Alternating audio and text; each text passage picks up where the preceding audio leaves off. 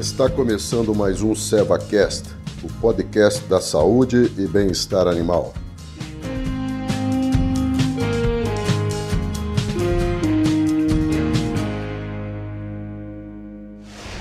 Olá, sejam todos bem-vindos a mais um episódio do SevaCast Pecuária. Eu sou Giovana Costa, médica veterinária, assistente de marketing de pecuária da Seva Saúde Animal e hoje eu estou aqui para conversar com o Marcos Malaco, nosso gerente técnico para a pecuária bovina. O tema da nossa série esta semana é Cuidados com a recria durante a seca, onde estamos falando sobre os manejos importantes com essa categoria animal. No nosso último encontro, falamos um pouco a respeito da importância dessa fase para a produtividade dos animais e para a saúde financeira das fazendas. Malaco, na fase de recria, as verminoses são um ponto que requerem atenção? Olá, sejam todos bem-vindos. Bom, Giovana, nós sabemos que os parasitos são responsáveis por graves prejuízos na nossa pecuária aqui, na nossa pecuária bovina. E eles são verdadeiros vilões da produtividade e da lucratividade nas fazendas.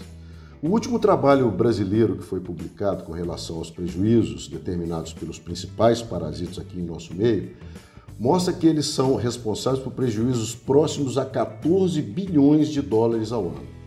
Agora, quando a gente analisa por ordem de importância, relacionando os parasitos que causam mais prejuízos para aqueles de menor impacto, temos as verminoses causadas pelos vermes redondos gastrointestinais ou lombrigas, né? Em primeiro lugar. E eles são responsáveis por mais de 7 bilhões de dólares de prejuízo desse total de 14 bilhões de dólares ao ano. Ou seja, mais da metade do prejuízo total. E por que, que a gente não nota a gravidade das verminoses?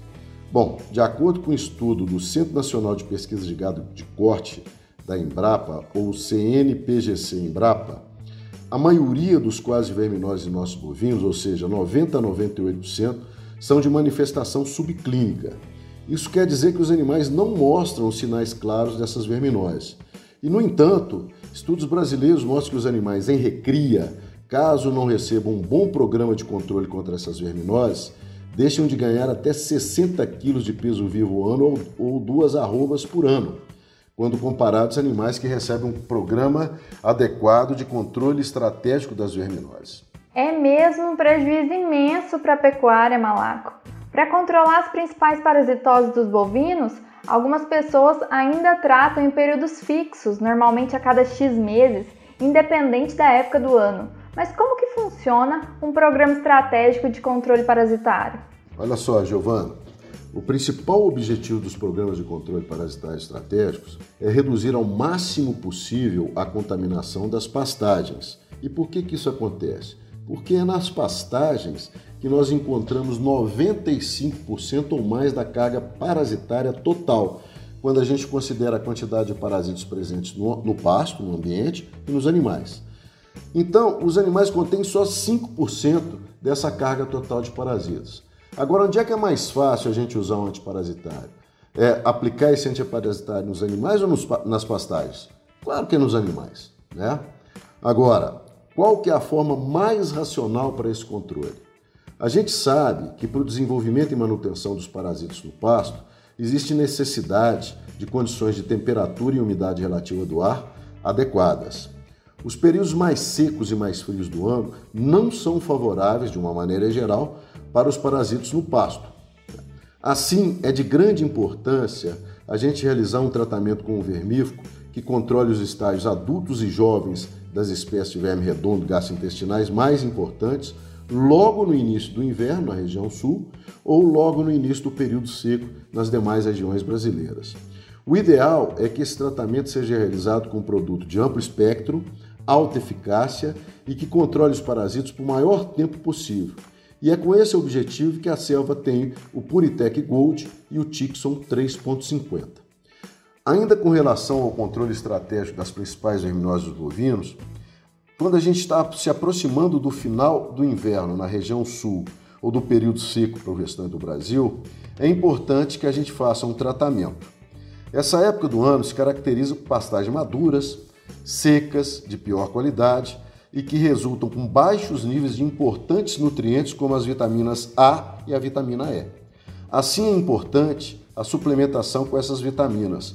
E a Seva possui, como alternativa para isso, o ADE Tech, um suplemento injetável com altas concentrações de vitaminas A, D e E, que possui ainda a ivermectina em sua formulação e um antiparasitário de amplo espectro, alta eficácia e consagrado em nosso meio.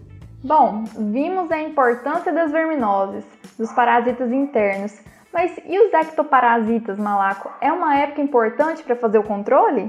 Muito bem. Também próximo ao final é, do outono na região sul, ou do período mais chuvoso do ano para o restante do Brasil, temos, de uma maneira geral, o surgimento da terceira geração de carrapatos, que costuma ser a de maior impacto quando comparado às outras gerações. Isso se caracteriza por altíssimas infestações dos animais. Por isso é muito importante nós estarmos atentos e realizar ações para reduzir ao máximo possível o impacto negativo e os prejuízos decorrentes dessa terceira é, geração de carrapatos. Uma dessas ações é o emprego de carrapaticidas realmente efetivos, que controlem as infestações dos animais e também que tenham um efeito sobre a capacidade reprodutiva de uma ou outra teleógena, que é a fêmea adulta e fertilizada do carrapato. No campo, essas teleógenas são conhecidas como mamonas ou jabuticabas.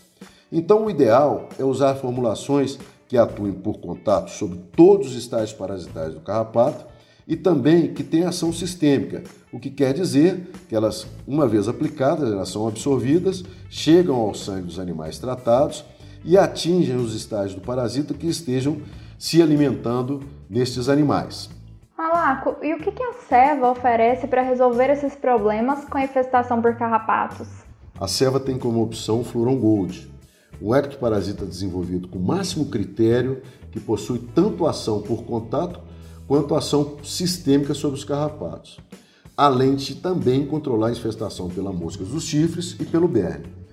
A ação carrapaticida do fluoron gold por contato ocorre devido à presença do clorpirifos e da cepermetrina. E a cepermetrina ainda é ajudada pelo butox piperonila que potencializa sua ação.